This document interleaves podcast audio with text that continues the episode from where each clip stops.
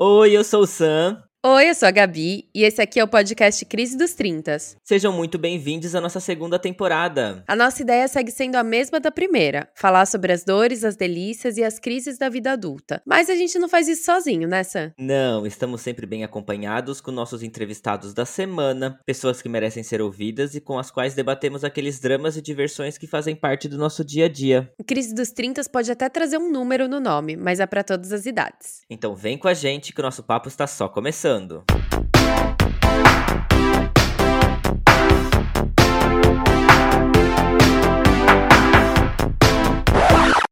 I'm fine, totally fine. I, I don't know why it's coming out all loud and squeaky, cause really, I'm fine.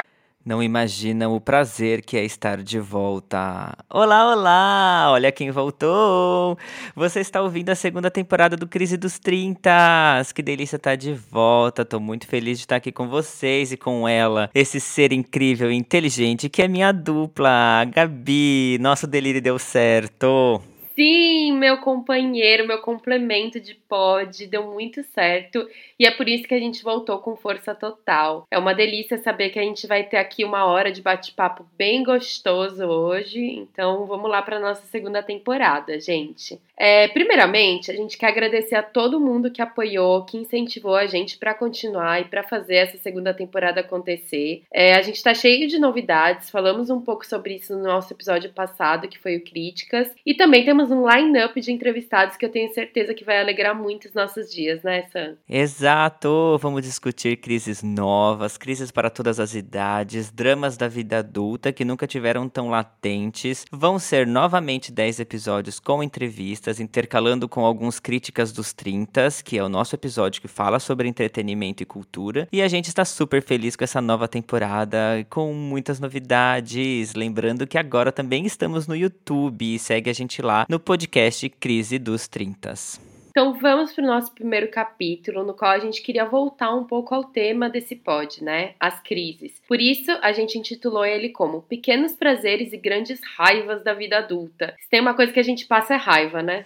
Eis que um dia eu e a Gabi estávamos conversando, porque a gente conversa muito, tá? Desculpa, Gabi, se eu te sobrecarrego às vezes. Dois, né? ah, chegamos na seguinte frase: Pequenas alegrias, grandes tristezas de ser adulto, né? Que tristeza. Que tristeza. E pensamos, tá aí um bom tema para debatermos no pod. Sabe aquele sentimento quando você já lavou, passou, dobrou as roupas, está guardando elas ali na, na gaveta, bem cheirosinha, aquele cheirinho gostoso de roupa limpa? Ou melhor, esse cheirinho é um cheirinho do dever cumprido e pois bem, e é esse sentimento que a gente vai falar aqui hoje. Bom, Hoje o bate-papo vindo dessa conversa vai ser só entre nós, né? Com alguns pitacos que a gente recebeu dos nossos ouvintes, que deixaram comentários e reflexões no nosso perfil no Instagram, que é o arroba podcast crise dos 30 com S no final e também alguns e-mails que a gente recebeu no crise dos 30@gmail.com. Inclusive, você que está ouvindo a gente, fica à vontade para seguir enviando mensagens, feedbacks, sugestões, né? Exatamente, a gente aceita. Eu já vou começar aqui, Gabi, com um tweet que eu encontrei outro dia e eu acho que combina muito com o nosso papo de hoje. Quem escreveu foi a Lili Sanches. Ela escreveu assim: "Adulto gosta mesmo é de ter sono em dia, de antiaderente de verdade, de promoções de livros, de cuidar das plantinhas, de lar, de roupa roupa de cama perfumada, de amor, de mimar seus pets, de vizinhos silenciosos, de segurança emocional, de não precisar expressar opinião sobre tudo. Gente, tá aí. Não poderia explicar melhor. Ela resumiu tudo aqui nesse episódio, então a gente se vê na próxima semana. Beijos, não tô brincando.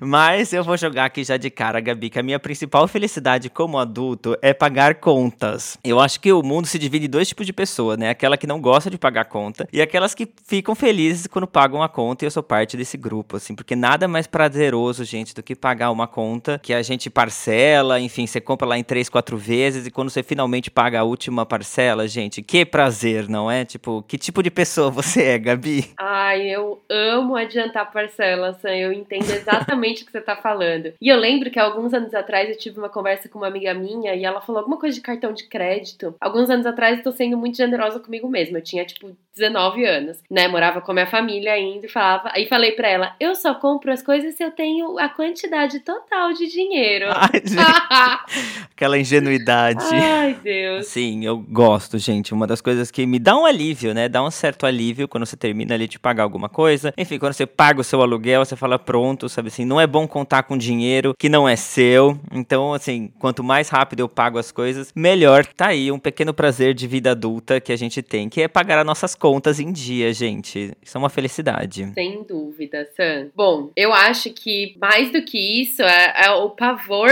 de contar com um dinheiro que eu não vou ter. Então talvez por isso venha esse pequeno prazer de tipo, ah, sei lá, dia 8, hoje, por exemplo, ter o quê? 15 euros na minha conta, que delícia. Até dia 20, se eu gastar 2 euros por semana, eu chego lá no azul. Tá ótimo, vai comer lata de milho até lá, gente. hum, delícia. É, bom, antes da gente pagar as nossas contas, tem o fato da gente fazer contas, né? E tem alguma coisa que a gente só percebe depois que a gente ali se torna adulto ou independente, ou a gente paga nossas próprias contas, né? Que é você se preocupar com as contas que nem veio ainda, né? Então, sabe aquela questão de, de sair do, do quarto e apagar a luz, que a sua mãe viveu falando a vida inteira para você, tipo, você deixou a luz do quarto acesa, você deixou a TV ligada, né? Com o tempo, e aí quando você realmente começa a pagar ali a sua conta de luz, você percebe que realmente isso vai mais automático, né? Automaticamente está saindo do quarto, você fala assim, meu Deus, não vou apagar essa luz aqui porque a conta de luz depois vem, né? Depois vem a cobrança dela. Então, e isso realmente eu, eu me recordo muito. Eu tinha muito a, a mania de sair e deixar a TV ligada, assim, sabe? Ah, eu vou almoçar. Então deixa a TV ligada, aí até ligar de novo, sincronizar ali no canal e etc. Deixava ligado e hoje já é uma coisa que eu super me preocupo, assim, sabe? Porque você sabe que tudo ali, tudo é dinheiro, né, gente? Então, esse já, esse já é uma pequena raiva que a gente passa. Vamos, vamos economizar aqui, vamos economizar ali. Onde é que a gente tira daqui? Onde é que a gente põe uma aguinha no, no feijão para poder valer pra janta também? Não é tipo, ai, gente, Total. vida adulta. Não, e o eterno questionamento de se a luzinha do stand-by cobra muita energia ou não cobra? Sim. A galera que fala, não, você tem que tirar tudo da tomada para ver se ajuda. Gente, não, não sei. Se alguém tiver uma resposta, pode comentar também para me dar uma instrução. Será que isso é uma lenda? Amigo, eu não sei. Eu sei que tá cara a eletricidade, é a única coisa que eu consigo me lembrar. Então, jovem, se você tem a bênção de viver com seus pais, o que às vezes é um tormento, a gente sabe. Uhum. Quando você parar para pensar que você não paga conta de luz, não paga conta de água, conta de gás, sinta-se abençoado. Aproveita esse momento da sua vida, sabe? Queira ser o adolescente que mora com os pais, porque depois que você for morar sozinho, acabou doce que era doce. Sim, não dê motivos, aliás, para sua mãe falar, apaga essa luz aí, né? Economiza no banho, vai rápido aí no banho, gente, porque olha, depois de adulto a gente começa a fazer isso mais automaticamente, mas é porque as contas começam a correr atrás da gente. Então, como diz a minha mãe, né, ou aprende pela dor ou pelo amor, né? Olha, você deve, você que é de São Paulo também deve ter ouvido muito. Você acha que eu sou sócia da Light, que é a empresa de eletricidade? Nossa, muito, muito. Não sou sócio da Light, gente. Não. Desliga essa luz. Uma outra felicidade aqui, Gabi, que, que a gente tem só depois de adulto, pelo menos tô falando aqui por mim, tá, gente? Que é ir no mercado, porque eu detestava ir no mercado com os meus pais, porque, ai, gente, era cansativo. Eu nunca podia comprar nada que eu queria mesmo, tinha que ficar implorando ali por uma traquinas. Então, assim, não gostava de ir no mercado, demorava, tipo, era uma coisa longa. E hoje, gente do céu, o prazer do adulto é dar uma voltinha no mercado, não é? Uhum. A gente adora passear e sempre compra uma coisinha aqui, uma coisinha ali. Aliás, tem duas coisas, né, que dá prazer de no mercado. A primeira é ir no mercado fazer as compras e a segunda é reclamar dos preços, porque você se pega reclamando dos preços o tempo inteiro. Menina, você viu o preço do sapólio? Menina, e o sabão em pó que subiu, gente. É o tempo inteiro assim. Nossa, totalmente. Eu me tornei aquelas pessoas que fazem a, aquele documento para colocar quanto gastou. Ai. E aí eu virei o pior tipo de pessoa que é aquele em janeiro de 2022 eu não gastei isso no macarrão. Ai, que ódio! ódio, alto ódio. É um momento em que, claro, é super importante você controlar os gastos e tal, e eu fiz isso, né, no, no desespero da vida adulta.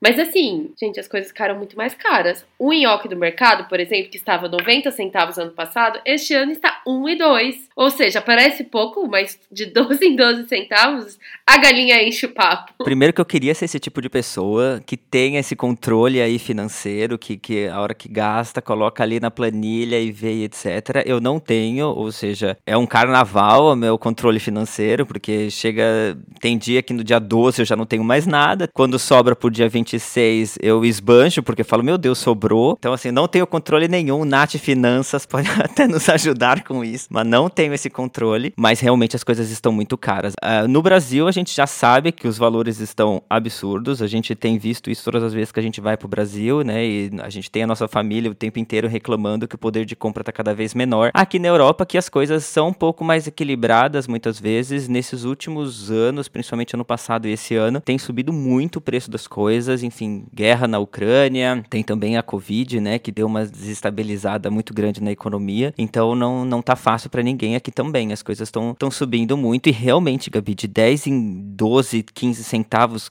para cada produto que você compra, sabe assim, no final Sim. dá um valor imenso. E você se pega no fim do mês sendo o, vegano compulsivo, né? Porque você não tem dinheiro para comprar carne, você não tem dinheiro ali para botar um queijo, então você acaba vivendo de alface na última semana do mês e. Ah, eu tô de dieta. Sim, como eu já sou vegetariana, então eu já, já não tenho essa preocupação. Não tá fácil, não tá fácil, inclusive aqui na Europa. A gente sempre costuma dizer que quem é pobre no Brasil é pobre aqui na Europa também, tá, gente? Não é porque a gente tá morando aqui na Europa. Novamente, a gente tem que frisar isso, né? Que a gente leva uma vida aí, né? Cheia de regalias e cheio de dinheiro, porque os euros demoram para cair na conta assim como os reais. Então, a vida não tá fácil para ninguém, tá? Apesar de nossos privilégios. Olha, é uma idazinha no mercado e uma depressão por uma semana, né? Já pegando nesse gancho, Gabi, uma das grandes raivas de ser adulto, às vezes, para mim, é ter que tomar decisão o tempo inteiro. Isso parece até meio automático, né? Mas quando criança, ali, adolescente, além das decisões que a gente toma serem ali em menor quantidade, porque muitas decisões os adultos aí estão tomando por nós, né? Quando adultos, as nossas decisões são muito mais sérias, podem nos trazer consequências aí, e temos que tomar decisão, tipo, o tempo inteiro. Às vezes eu queria, tipo, um pouco de férias da nossa rotina de decisões, assim, Gabi. Sem falar, bom, que temos que arcar também com as consequências das nossas decisões, né? Muitas vezes nos coloca em cada buraco, cada situação desagradável que a gente vai ter que engolir, enfim, porque tomamos uma decisão aí errada ou não, né? Bom, isso nos leva também a muitas outras raivas que adultos têm que passar, sabe assim? Você,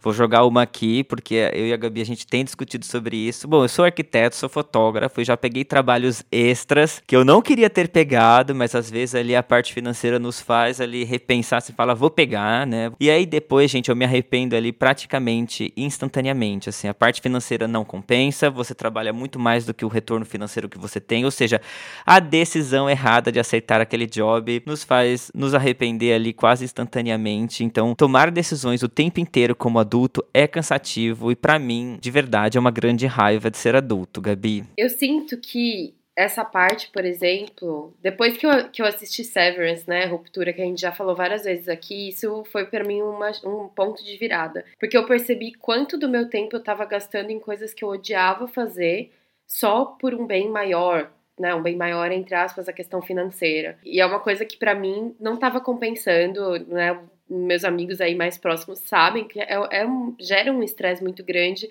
você perceber que a sua vida é trabalhar. Uhum. Então tem aquela música ali do Frejá, né? Você olhar pro dinheiro e falar quem é o dono de quem. E eu me sentia muito vibrando nessa questão do tipo, nossa, eu preciso juntar dinheiro e tal. E acho que não sei se você sente isso também. Essa cobrança, essa visão que as pessoas têm de que a nossa vida deveria estar muito mais simples e muito melhor, me faz duvidar da própria maneira como eu venho levando a minha vida. Do tipo, caraca, será que realmente deveria estar muito melhor? Porque afinal, aqui a vida é em euro. E a gente conheceu muita gente que abriu mão de coisas assim sei lá, de uma privacidade. Então, a gente teve vários amigos que estavam ali dividindo o quarto com três, quatro desconhecidos, dormindo uma beliche por anos da sua vida, ter uhum. três, quatro empregos, correndo o risco de, tipo, ser deportado em função disso, do juntar dinheiro. E quando você faz uma escolha de, sei lá, você ir morar sozinho, ou você pegar uma casa que tem um quarto próprio, é, tipo, visto como um, ai, como você é mimado, como você é patricinha e tal. E são escolhas que a gente teve que ir fazendo, né?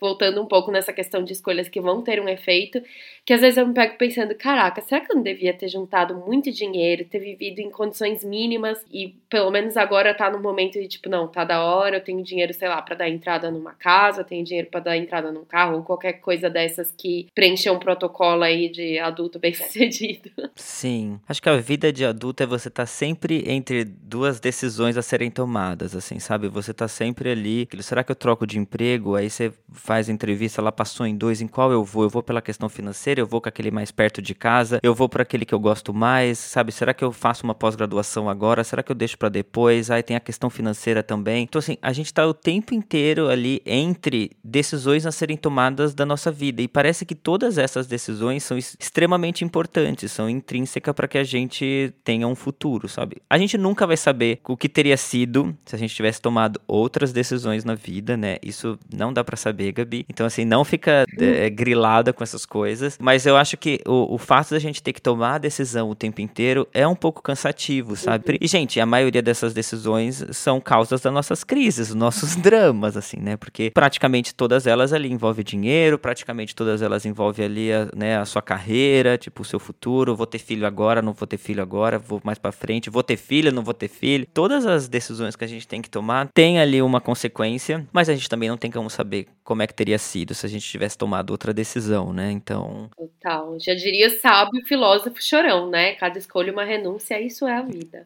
Sim, a gente vai ter que arcar com as consequências dela. E bora lá, gente. Chorar é só uma das alternativas. O resto a gente tem que continuar. Então é isso. Então, se tivesse menos decisões para serem tomadas, acho que seria um pouco mais leve. É que tem uma ilusão, né, da adolescência. Se bem que eu nunca fui essa criança que queria ser adulta, porque eu já previ desde pequena que seria uma grande merda.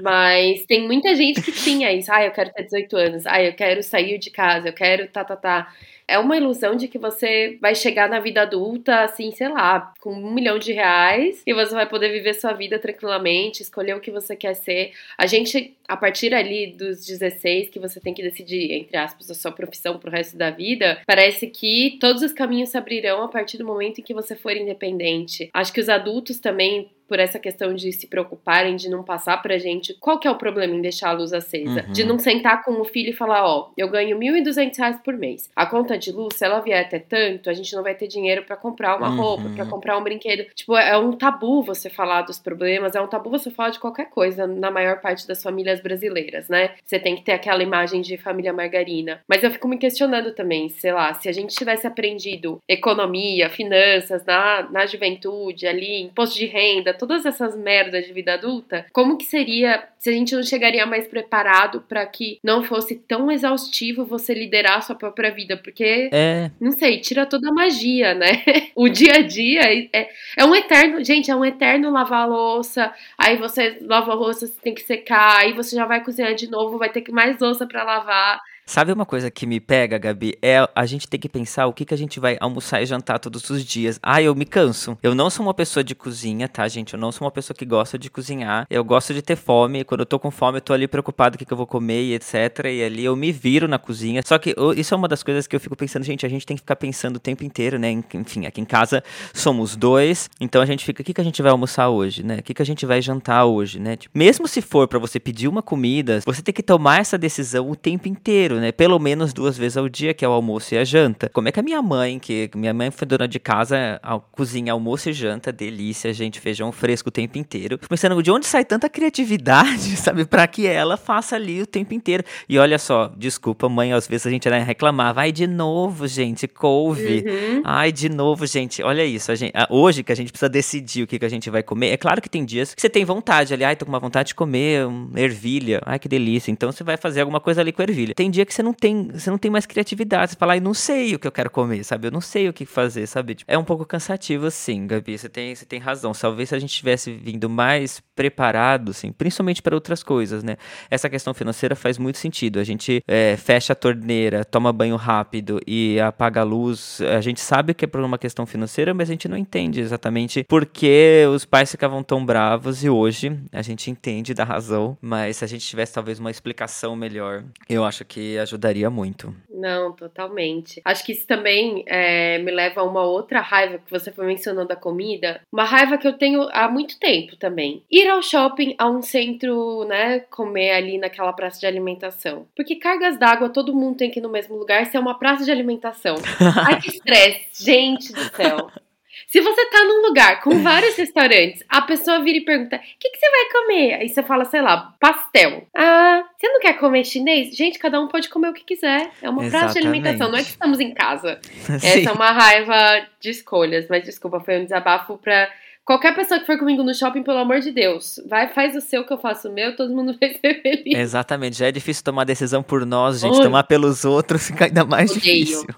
Gente, eu sou aquariana, eu odeio tomar decisão. Eu só gosto de tomar decisão se eu tô sozinha. É tipo dirigir. Eu não suporto dirigir com alguém do meu lado. Eu quero dirigir sozinha. Porque se acontece alguma coisa, se eu bater o carro, quem morre sou eu, sabe? Não é mais ninguém. Ai, Ai, que nervoso. Eu, não, eu não, não consigo lidar com ser responsável por outras pessoas. é difícil mesmo. Mas enfim, vamos falar um pouco de prazeres, né? Que senão eu, eu já tô aqui, parece que eu tô gravando esse pod com TPM. Não estou, por incrível que pareça. Bom, os pequenos prazeres, vai. Depois da raiva de você cozinhar e lavar louça, não tem coisa mais gostosa, pessoalmente, pra mim, do que a sensação da casa limpa, da loucinha guardada. Gente, eu amo fazer uma faxina. Tem uma placa na entrada da minha casa que é, é um desenho da Mônica de Friends escrito Not Clean, Mônica Clean. e assim, isso define. É, não tem como. Eu adoro. Pra quem não é fã de Friends como a gente, a Mônica dos Friends, ela tem toque de limpeza, então ela sabe tudo, ela limpa o tempo inteiro, ela É. tá ali o tempo inteiro esfregando. Inclusive debatem-se um pouco no- nos episódios, né? Esse toque que ela tem com limpeza. E a gente, quando pediu ali pra vocês, pros nossos ouvintes, escreverem as grandes raivas e alegrias da vida adulta, gente. Só veio tarefas domésticas, sabe? Só veio Sim. tarefas de casa. Então, assim, a parte boa e a parte ruim. Ou seja, as coisas boas as pessoas colocaram ali: cozinhar e lavar louça no calor, eu amo, cuidar das plantas e trocar roupa de cama. E aí, as grandes raivas é assim: passar a roupa. Ou seja, a mesma pessoa, ela colocou ali só as tarefas domésticas. E é claro que as tarefas de casa estariam aqui nessa lista. Como eu mencionei aqui na intro desse episódio, né? Nada mais gostoso quando você acaba de terminar uma faxina. Tá tudo cheirosinho, que a casa tá Sim. brilhando, que você senta ali no sofá, cansado, exausto, no auge do seu cansaço, mas com aquele cheirinho de dever cumprido, né? Aquele sentimento gostoso, aquela satisfação. Tem duas coisas que eu realmente não gosto nas tarefas de casa, que é lavar louça, gente. Não, não gosto. E o destino me presenteou em ser lavar pratos em Dublin. Então, olha só, eu tive que trabalhar ali oito meses com uma coisa que eu realmente detesto, né? E passar aspirador de pó, que também é uma coisa que eu não gosto. E aí, toda vez que eu falo que eu quero comprar um aspirador de pó eletrônico, aqueles que fica pela casa, assim, assombrando, que parece uma coisa estranha ali andando pela casa, dizem que não funciona muito bem. Ai, eu fico horrorizada. Me falaram isso também. Foi uma das grandes decepções da vida adulta. Gente, então se você tem um aspirador de pó automático aí que você liga e ele faz tudo do serviço da casa, considerando que eu tenho um cachorro, então é bom mencionar isso também. Ah, é. Escreve pra gente, deixa aí nos comentários se você recomenda ou não, porque eu detesto passar aspirador de pó, mas de resto é muito bom você estar com a casa limpa, sabe? É um dos maiores prazeres que a gente tem. E lavar roupa pra mim é uma das partes. Ninguém gosta, tá? Mas eu gosto porque eu amo o cheiro de roupa limpa, gente. Um dos Também. pequenos prazeres da vida adulta é cheiro de roupa limpa, cheiro de lavanderia, cheiro de sabão em pó. Eu sou aqueles que vai lá na- no mercado. Nossa, eu fico ali 13 minutos cheirando cada sabão em pó. Eu já sei qual que eu vou levar, mas na- não custa querer cheirar todos os outros lavandas que tem por ali, né? Então, adoro, gente. A roupa limpa é uma delícia. Amo também. Ah, eu não sei é a sensação, mas você sabe que eu acho que eu percebi esse, eu desenvolvi esse toque, porque quando a gente morava ali na Irlanda, né, você também tava nessa dinâmica, né, ali na nossa casa, éramos em quatro, e cada uma tinha que limpar a casa, sei lá, um Uhum. dia da semana e tal. E eu percebi depois, indo morar sozinha, que se manteve esse hábito. E eu lembro que quando eu fui pro Brasil, né, no, na pandemia, eu cheguei a ficar mais ou menos uns seis, sete meses morando com a minha irmã, com meu cunhado. E ela falava, meu, você tem toque, você tem toque. E eu falava pra ela, não, eu realmente gosto.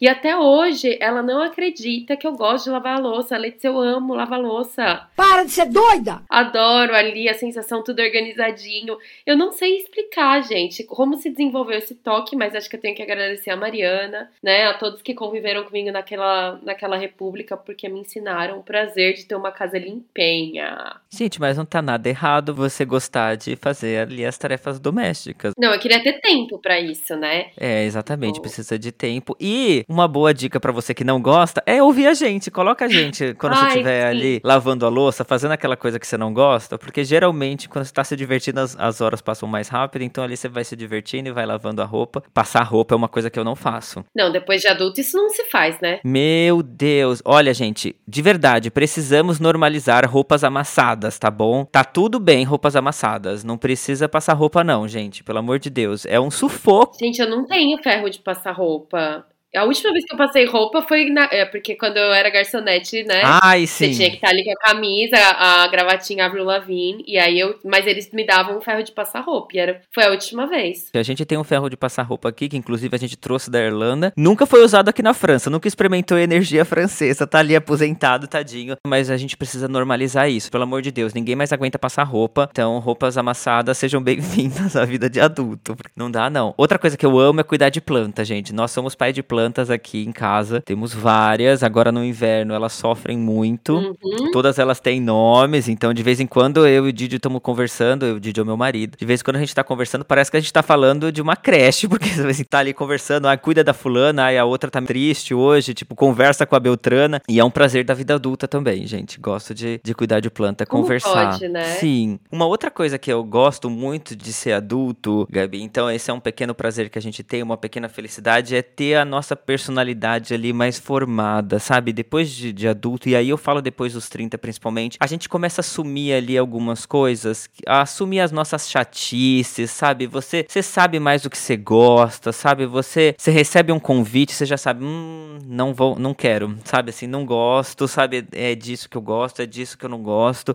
Então, assim, eu acho que ter essa personalidade um pouco mais formada e você também assumir o que você gosta, né? O que você não gosta. Acho que principalmente assumir as suas chatices, né? Eu acho que é um dos grandes prazeres, aí vou usar a palavra grandes prazeres ao invés de pequeno, de ser adulto, sabe? De você é, se entender mais e entender que determinadas situações ali você consegue sair de alguma maneira, ou você consegue entrar, como você consegue ir atrás das coisas que você quer, enfim. Eu gosto de entender-me mais, assim, sabe? Eu demorei pra ter esse entendimento da minha pessoa com terapia ajuda, claro, mas acho que a maturidade também traz isso. Nossa, Sam, super, assim. Mas é, é um processo e, e sempre me falavam que depois dos 30 você ia mudar, você ia começar a descobrir outras coisas. E claro, eu venho aí também de um processo, eu faço terapia tem muitos anos, mas eu comecei a perceber o poder. Muita gente fala, ah, você tem que falar assim para as coisas, tem que saber para as coisas, mas a partir do momento que eu comecei a falar não para muitas coisas, e é uma conversa que a gente tava tendo até hoje, antes de gravar o pod, Uhum. tanta coisa se transformou ao meu redor,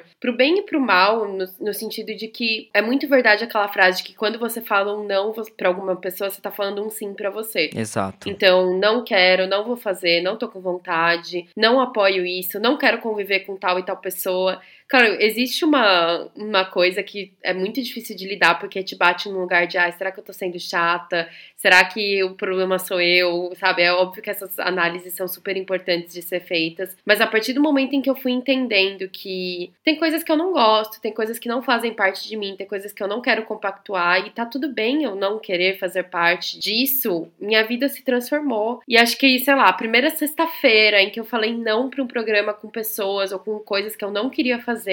E eu fiquei em casa, eu pedi uma comidinha que eu estava com vontade, eu assisti uma série que eu queria. Foi assim, um momento, parecia que eu tava tendo um date comigo mesma, sabe? Tipo, ai, que Uhum. delícia você dizer sim pra si mesmo, pro que você gosta, pra, pra sua companhia.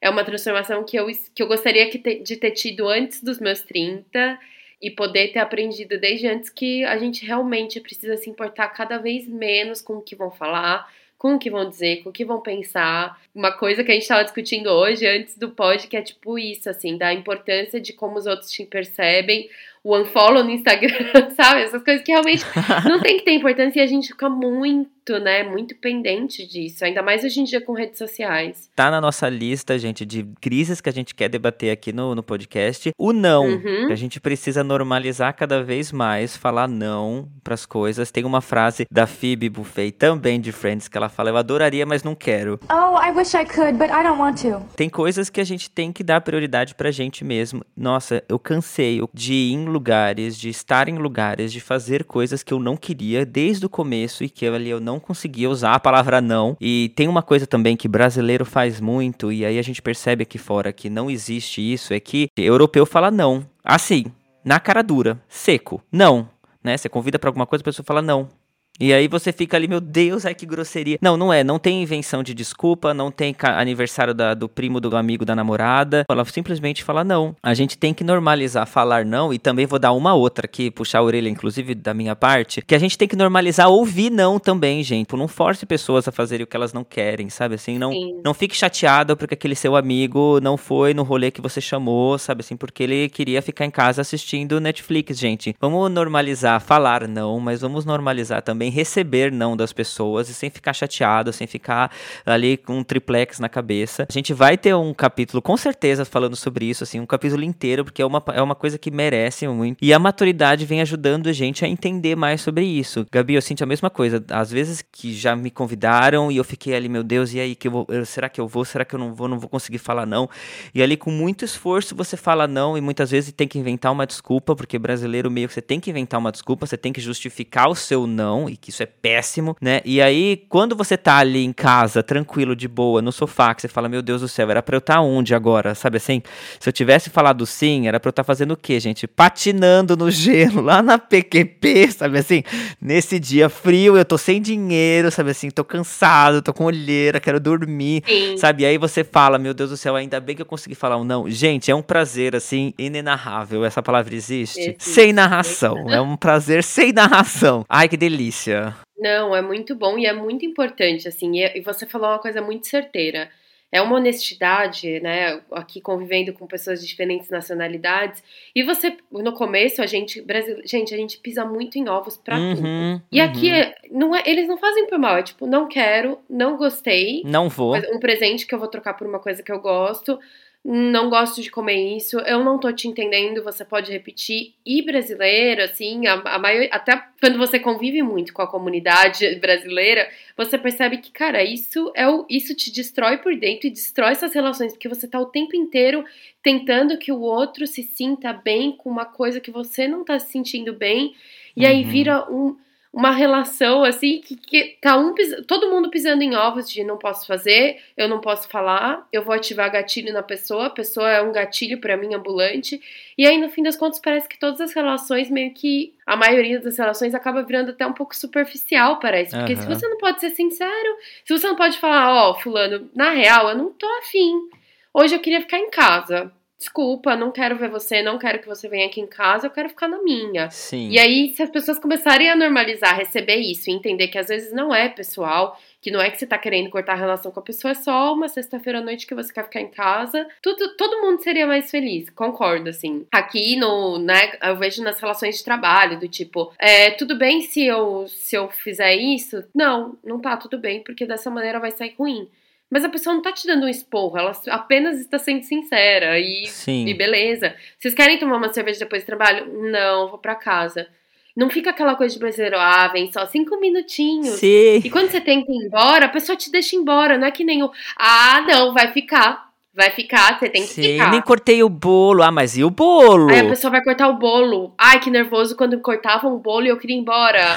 Gente, me deixa embora, cara. Não precisa adiantar a festa só porque eu quero ir embora. Aqui na França ainda a gente tá aprendendo isso, que realmente francês sai a francesa. Esse termo a francesa não é inventado que nem o pão francês que não tem aqui na França, sabe, gente? Eles realmente saem a francesa. Tipo, você fala, ué, cadê a fulana? Foi embora. Você só sabe que foi embora porque o casaco dela não tá mais pendurado ali. Porque ela ela não te avisou, sabe? Saiu e foi. Gente, vamos normalizar isso, por favor, sabe? Eu tô cada vez mais querendo ser sincero com tudo com as pessoas, sabe? Assim, eu quero ser sincero, eu não, não tô afim de ir, eu não tenho dinheiro para ir, sabe? Às vezes eu nego o convite das pessoas porque eu não tenho dinheiro, uhum. gente. Não é que.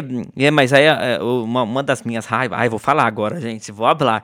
Uma das minhas raivas é que assim, gente, todo mundo tem o seu salário e todo mundo dá prioridades pro que quer com o dinheiro que tem. Então, assim, não julgue o que as pessoas fazem com seus próprios dinheiros, sabe? Assim, ai, falei tudo no plural agora. Mas é, é o seguinte, não dá pra gente fazer tudo que a gente tem vontade. Infelizmente, nós não recebemos para isso. Então você tem que dar prioridades. Então, às vezes, a minha prioridade é tomar uma cerveja e não é, sei lá, fazer um rolê com algum amigo, porque eu quero tomar minha cerveja. Então, é, mas ontem você foi tomar cerveja, você estava sem dinheiro. Tinha... Gente, não, não cobre isso das pessoas, sabe? Assim, aceite os não, sabe?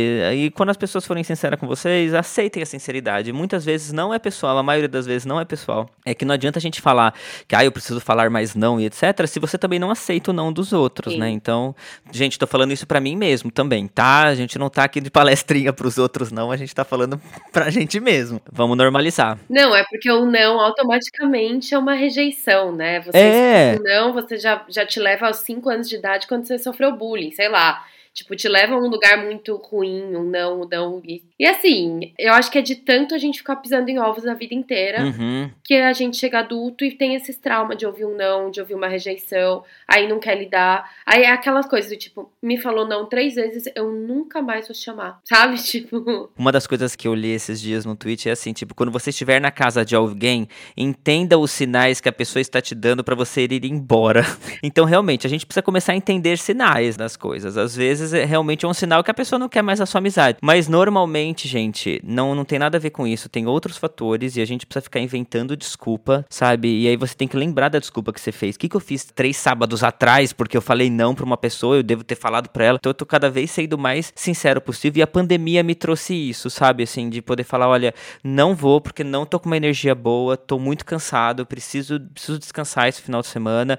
Ou então de falar, gente, olha, dinheiro já foi. Vamos aceitar, sabe? Ninguém é obrigado a fazer coisa que não gosta. É péssimo, péssimo. Não, totalmente. Eu sinto que também essa parte de você se colocar nesses lugares, né, da, que a gente faz muito isso em prol do, da boa convivência, em prol da boa uhum. vizinhança. Uhum também vem de um exercício que a gente tem que ter de escolher as coisas que a gente quer, né? Voltando um pouco nisso. É um saco ter que escolher, mas quando a gente se escolhe, parece que que as coisas se encaminham para coisas melhores. Eu acredito muito nisso. É a melhor escolha. É. A melhor escolha é a gente escolher o que a gente quer, gente. É escolher a gente sempre em primeiro lugar. Parece arrogância, parece egocentrismo. Não é. Tem uma diferença muito grande entre todas essas coisas. Mas a gente tem que priorizar a gente. Isso é um ponto. Isso também me leva. Então, raiva, vocês já vão saber o que eu vou falar. Essa necessidade da gente se justificar o tempo inteiro. Por exemplo, WhatsApp. Não, te, não, não respondi porque. Aí você tem sempre que, que se justificar do tipo das demora. Eu sinto que, tipo, as pessoas pensam que a vida adulta é muito livre, você faz suas escolhas e você é dono de si, mas eu nunca senti que eu tinha que me justificar em tantos campos como desde que eu me tornei adulta. Uhum. Então eu tenho que me justificar, sei lá, claro, para minha família de tais, tais coisas, se você tá no relacionamento, para os seus amigos, para que ninguém fique melindrado, para chefe, por que, que você fez, o que, que você não fez. E é um eterno, parece que a gente tá sempre em dívida com justificar os nossos sims e os nossos não. Sim. Isso que você falou, ah, mas semana passada você tava em tal lugar. Como que você não tem dinheiro para isso? Caralho, porque sim. Uhum. Porque eu priorizei tal coisa. Mas parece que as pessoas não entendem um sim e um não seco. Tipo, não vou poder. Por quê? Não estou em casa. Uhum. Então onde você tá? Sabe? É, você tem que estar tá toda hora explicando e se explicando. E isso é uma coisa que eu não aguento. E é uma coisa que vem também da minha criação, de tipo, ter que dar muita satisfação e sei lá, na pandemia também eu percebi que eu cobrava isso das pessoas porque eu, eu aprendi a ser cobrada e é um momento em que agora, meu, eu não quero mais fazer isso. Uhum. Pôde responder? Não pôde. A pessoa me manda um, ai, desculpa que eu demorei. Eu falo, não peça desculpa. Uhum. Porque eu odeio ter que pedir desculpa por ter demorado. Então, é uma coisa assim que a gente também tem que ir quebrando essa crença que a gente tem de que o outro deve uma satisfação pra gente, o outro deve honestidade, ou se acontece alguma coisa, sei lá, dali cinco meses você me conta e fala, como assim você não me contou quando passou? Cada um tem seu tempo, a gente Sim. não tem que ficar, nossa, contando tudo e abrindo a nossa vida e justificando tudo a, a gente precisa dos nossos processos também para entender. Ou às vezes, sei lá, você quer ir no cinema sozinho, você não quer falar pra ninguém que você foi ao cinema sozinho. Uhum. Ninguém tem nada a ver com isso, sabe? Eu sinto que é, é uma, uma raiva da vida adulta, gente. Desculpe o desabafo. Não, estamos aqui para desabafar. Hoje estamos hablando mesmo. Nossa, muito. A gente precisava desse episódio. Primeiro que só nós dois, então a gente tem uma conversa aqui muito menos roteirizada, um bate-papo realmente. É mais um pouco da extensão da conversa que eu e a Gabi temos, porque um pouquinho antes de começar a gravar, a gente já estava debatendo esses assuntos, então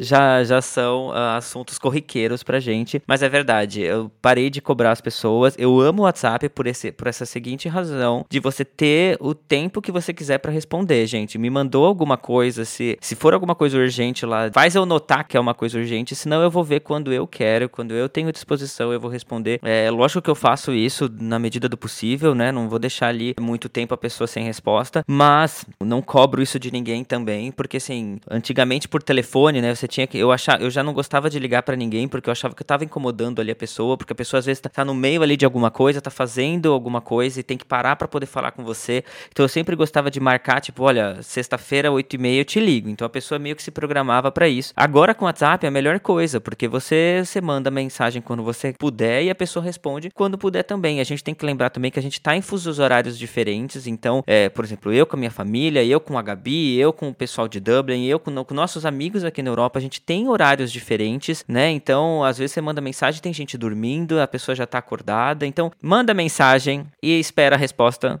quando der, sabe assim? Chega de ansiedade sossega. por isso. Exatamente, sossega. Gabi, fala da sua raiva de fila para entrar no avião. Ah, eu tenho muita, mas é que é muita mesmo. Coloca o meme da Isabela Boscov. Imediatamente tenho crise de ansiedade. Eu imediatamente tenho crise de ansiedade. Eu não consigo compreender, porque você compra, você compra o seu bilhete, meu rei. Você compra o assento se você quiser. Minha princesa, você senta na janela, você pagou ali para sentar. Porque cargas d'água. O senhor ou a senhora está na fila uma hora antes do embarque. Ai, que ódio profundo!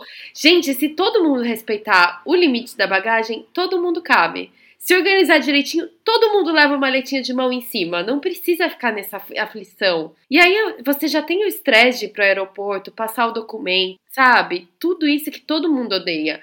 Você chega na fila achando que você vai poder ir para a fileira 13C tranquilamente. Não, você tem que enfrentar o inferno, que é aquele bando uhum. de gente em pé esperando. Eu não sei o que, que acha, acho que vai ter a loteria do assento. O primeiro a chegar, a décima segunda pessoa a entrar pela porta vai ir para a cabine do piloto. Eu não sei o que estão pensando, Sam.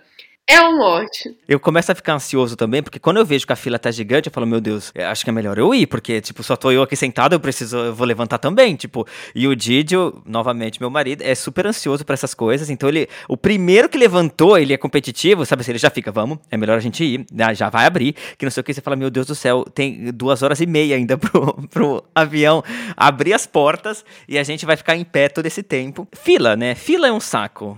Vamos com, combinar, gente. Não, desnecessário. E eu queria só deixar um bilhete para se você que gosta de sentar no corredor, não seja a primeira pessoa a entrar no avião. Príncipe e princesa, você vai ter que levantar. E não me faz ficar, ai, você é baixinho, você passa, você passa. Aí eu tenho que ficar me roçando com a bunda na cara de alguém para chegar no meu assento. Gente, me dá muito nervoso, olha. Se eu pudesse, eu viajaria de trem para todos os cantos. Ai, Aquele povo fala. que vai de navio pro Brasil, sete meses no navio. Chego uhum. lá, pronto, fiquei sete meses na minha cabine, sem Wi-Fi para não ter WhatsApp. Sim. Ai, eu tava contando alguma história de um lugar que tem que eu fui viajar uma vez. Ai, que lugar abençoado que não pegava telefone. Eu fiquei três dias incomunicável, eu nunca fui tão feliz, gente. Eu acho que até o fim da minha vida eu vou me enfiar no meio do mato. Eu quero ter Wi-Fi só pra poder ver série. Ou eu baixo todas antes de ir e eu vou me enfiar no meio das montanhas, acho. Mais uma vez por mês a gente se reúne para fazer o nosso pod. Ah, mesmo. sim, é. Ou deixa três meses gravado já. Pode ser também. Tem também aqui um outro tweet que me fez pensar bastante sobre esse rolê de quando a gente é pequeno, a gente não liga, quando a gente é adulto, a gente fica um pouco mais ciente disso. Foi a Yoko Nazi, peguei no tweet dela. É, tipo assim, tem umas coisas que eu comecei a entender depois que virei adulto e agora super dou razão pra minha mãe. Exemplo, imagine você trabalhar das 8 às 18 e o seu filho não encher nem as garrafas de água e você ter que chegar em casa e beber água quente. é mais ou menos. Não. É mais ou menos essas razões de que a gente tem raivas de ser adulto. Não, você vai entendendo. Eu, eu- tem- existem uns pontos de virada na vida adulta, né? Que é o. Tem! Em que você começa, você fala, sei lá, com alguém da sua família que você sempre admirou muito e você percebe que a pessoa é super sem noção. Aí você fala, cara, quando que eu Uhum. comecei a ser mais tolerante, mais mente aberta que essa pessoa que eu admirava tanto? E outro ponto de virada é tipo, agora eu entendo o que meus pais falavam, do tipo, Sim. agora que a vida é boa, que você não tem nada pra fazer, ou então essas pequenas coisas que o seu eu do passado pode fazer por pelo seu eu do futuro que vão ser, ajudar muito, assim. Sim. Uma das coisas que eu penso é trocar o lençol. Eu odiava o dia de trocar Ai! lençol. Ai, que ódio! Ai, gente, não tem tutorial de trocar lençol que funcione. Não. Mas hoje em dia é sexta-feira. Sexta-feira é meu diazinho de trocar o lençol, porque o fim de semana inteiro eu quero aquela cama limpinha, gostosinha, maravilhosa, sabe? Então eu entendo. É o sofrimento que vem com uma recompensa, não é? Sim. Gente, isso é uma coisa que uma alegria da vida adulta, ou uma percepção que eu comecei a ter, que é se você pode fazer algo pelo seu eu do futuro, faça. Boa. Então, tipo, aquelas coisas que você fica deixando pra depois, de ai, amanhã eu limpo a casa, amanhã eu vou estar no sábado, hoje eu tô cansada. Se você puder fazer isso na sexta-feira e você vai ter 24 horas do sábado sem fazer nada, faça isso pelo seu eu do futuro, guardar comida na geladeira, ou sei lá, congelar aquela carne que você fez demais e. Ah, não, depois eu congelo. Aí apodrece na geladeira, você fala, putz, podia ter congelado, já teria almoço na semana que vem. Pequenas coisas aleatórias que você pode ir fazendo e o seu eu do futuro vai ser muito grato. Sim. Esconder dinheiro na roupa. Ai, eu sempre faço Boa isso. dica. Ai, que delícia quando você encontra aquele dinheirinho perdido no bolso, né? Naquele casaco que você não usa. É um presente pra Gabi do futuro, sabe? Vai ter um dia que ela vai amar achar um dinheirinho de 5 euros ali. Sim, gente. Oxe, meu Deus. Que delícia. A gente ganha o dia. Mais alguma, Gabi, que você tem aí? Ai, não sei, agora acho que a gente já falou muito sobre muitas alegrias e muitos estresses. Bom, esses assuntos vão render aí, gente, olha, muitos outros episódios. Então, a gente quer saber de você também. Quais são as suas pequenas alegrias e grandes raivas e tristezas de ser adulto? Escreve pra gente, comenta aqui com a gente. A gente tá falando da nossa realidade, mas a gente quer saber da realidade de todo mundo, né? Não temos filhos ainda. A gente quer saber como é que é ter filhos aí. Quais são as grandes tristezas de ter filho e as grandes alegrias. É. Então, a gente quer saber, quer ouvir você. Escreve pra gente. Eu fiz essa pergunta, não sei se eu já cheguei a comentar aqui no pod, eu fiz essa pergunta pro meu pai uma vez. Eu falei pra ele: o que, que é mais estressante? É você ter 30 anos e sentir que você não sabe pra onde você tá indo, ou depois que você tem filho e você tem que lidar com tudo aquilo? E ele disse: a vida fica pior quando você tem filho. Meu Deus do céu. Eu me senti muito amada. Obrigada, pai. É, Não, mas tem razão, porque todo esse estresse duplica, porque tudo isso que você tá fazendo por você e pela sua casa, Uhum. você tá fazendo por uma, duas pessoas, sei lá, se a Fátima Bernardes por três pessoas. Imagina que. Eu, eu, sou- eu acho que eu sou muito egoísta. Eu, eu, eu fico pensando em perder meu sono. É a primeira pergunta que eu faço pra alguém que tá grávida. Eu falo, como você tá dormindo? Que eu me, me estressa só de pensar em não dormir 12 horas. Não se dorme, né? Não se dorme. Depois que você tem filho, você fica pelo menos 18 anos sem dormir. E aí, depois, quando ele é maior de idade, depende da- do seu É. desprendimento, porque a minha mãe continua sem dormir até hoje, a gente com 35. Então, imagina. Mas eu, eu, sou, eu acho que eu vou ser super protetor também. Eu tenho uma, eu tenho uma leve preocupação de que quando eu tiver filho, acabou toda a minha. acabou toda a minha tranquilidade de vida. Não. Sabe? Porque eu acho que eu vou ser super protetor. Que é uma coisa também que brasileiro é demais, assim, sabe? Aqui, meu Deus do céu, as crianças estão chorando no carrinho ali, ó. Os pais nem olham o que, que tá acontecendo com a criança. Tipo, quase tá a gente lá. Posso carregar ele no colo, fazer um mimo aqui pra ele parar de chorar? Sim. Tipo, cada um por si. A criança nasceu já, cada um por si, sabe? Agora, brasileiro é super protetor. Nós somos super protetores mesmo. Não, sim, é uma, é uma coisa que sempre me impressionou, ver as criancinhas indo sozinha pra escola. Sim. Imagina eu fazer isso em São Bernardo, eu voltava três pra casa. Bom, deixa aí nos comentários quais são é, as suas pequenas alegrias e grandes tristezas, ou vice-versa. A gente quer saber aí dos seus dramas da vida adulta. A gente vai fazer outros episódios falando sobre isso e a gente quer ler os seus comentários também. E a gente podia falar um pouco do nosso Apoia-se, Gabi, já que a gente tá vindo cheio de novidades. Pois é, gente. A gente anunciou pra vocês no Críticas que a gente, né, tinha muitas coisas que a gente tinha preparado pra essa temporada. E bom, a gente fala muito sobre, né, todas as questões que a gente apoia, que a gente tem, tem muito carinho por. E o nosso pod é um projeto 100% amador. Então a gente roteiriza, muito no improviso, a gente edita, a gente faz as nossas próprias artes, a gente tá ali gerenciando tudo que a gente pode. E, bom, devido ao alcance que a gente teve da nossa primeira temporada, a gente quis aproveitar isso e já que a gente decidiu fazer uma segunda temporada, tentar pedir um pouco da ajuda de quem puder pra gente conseguir dar continuidade, porque a gente acaba tendo que arcar com os custos também da produção do nosso podcast, né, Sam? O Apoia-se é uma plataforma online destinada a financiamentos coletivos de atividades vinculadas a ações criativas, recreativas, empreendedoras, às vezes de cunho social, ambiental, educacional, e bom, enfim. Qualquer pessoa, grupo ou empresa pode criar uma página no Apoia-se, explicar o seu projeto e o porquê precisa ali de apoiadores. Então as pessoas podem ir lá, se identificar com o seu projeto e apoiar financeiramente, né? Então é isso que a gente está criando para que a gente tenha pelo menos ali os custos para colocar o podcast no ar sanados, pelo menos, né? Além do mais, pensando sempre que esse podcast surgiu como uma maneira de fazermos a diferença na vida dos outros e na nossa vida também, né? A gente quer doar um pouco desse valor para uma instituição. Então, se você for um apoiador, além de estar financiando para que outras temporadas do nosso podcast venham por aí, você também vai estar ajudando uma instituição que precisa muito de apoio, né, Gabi? Sim, é bom, a gente conversou muito entre a gente sobre qual seria a organização. E uma das que a gente achou que cobre diversas frentes é a CUFA, né, que é a Central Única da Favela. A CUFA ela atua em, basicamente em todo o Brasil. Ela começou no Rio de Janeiro em 1998 e ela segue até hoje. E na verdade a gente conheceu mais a CUFA na época da pandemia, na qual eles estavam arrecadando dinheiro para comprar cestas básicas e distribuir para as mães da favela que é uma, um dos projetos que eles tiveram.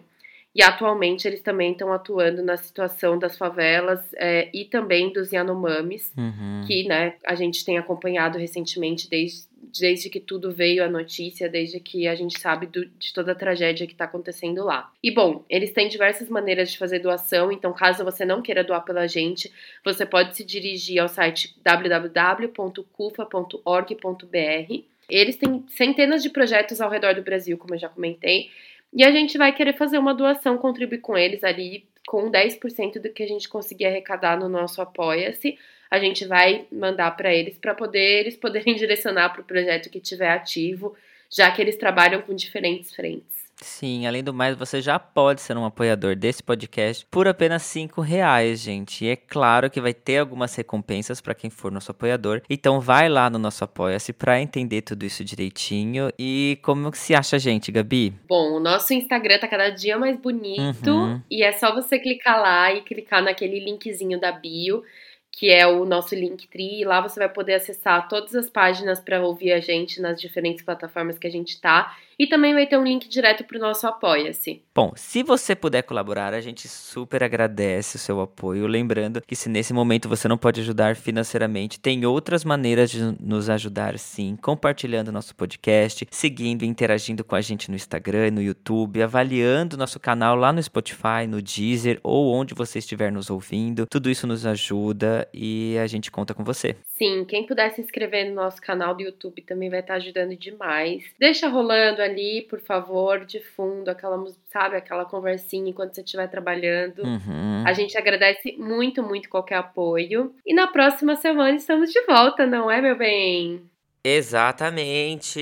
A nossa segunda temporada só começou, gente. Semana que vem a gente tá de volta. Nossa, a gente vai ter tantos convidados especiais nessa temporada, Gabi. Já estou super empolgado. A gente vai discutir sobre a crise dos 40. A gente vai discutir sobre o fato da gente estar todo mundo cansado o tempo inteiro, tá bom? Isso tá acontecendo realmente. E a gente vai falar também sobre outros assuntos que englobam aqui a vida dos adultos, as nossas reclamações, os nossos dramas, as nossas crises. Mais uma temporada pra gente abordar tudo isso, pra gente problematizar tudo isso. E a gente te espera semana que vem. Beijo grande, tchau!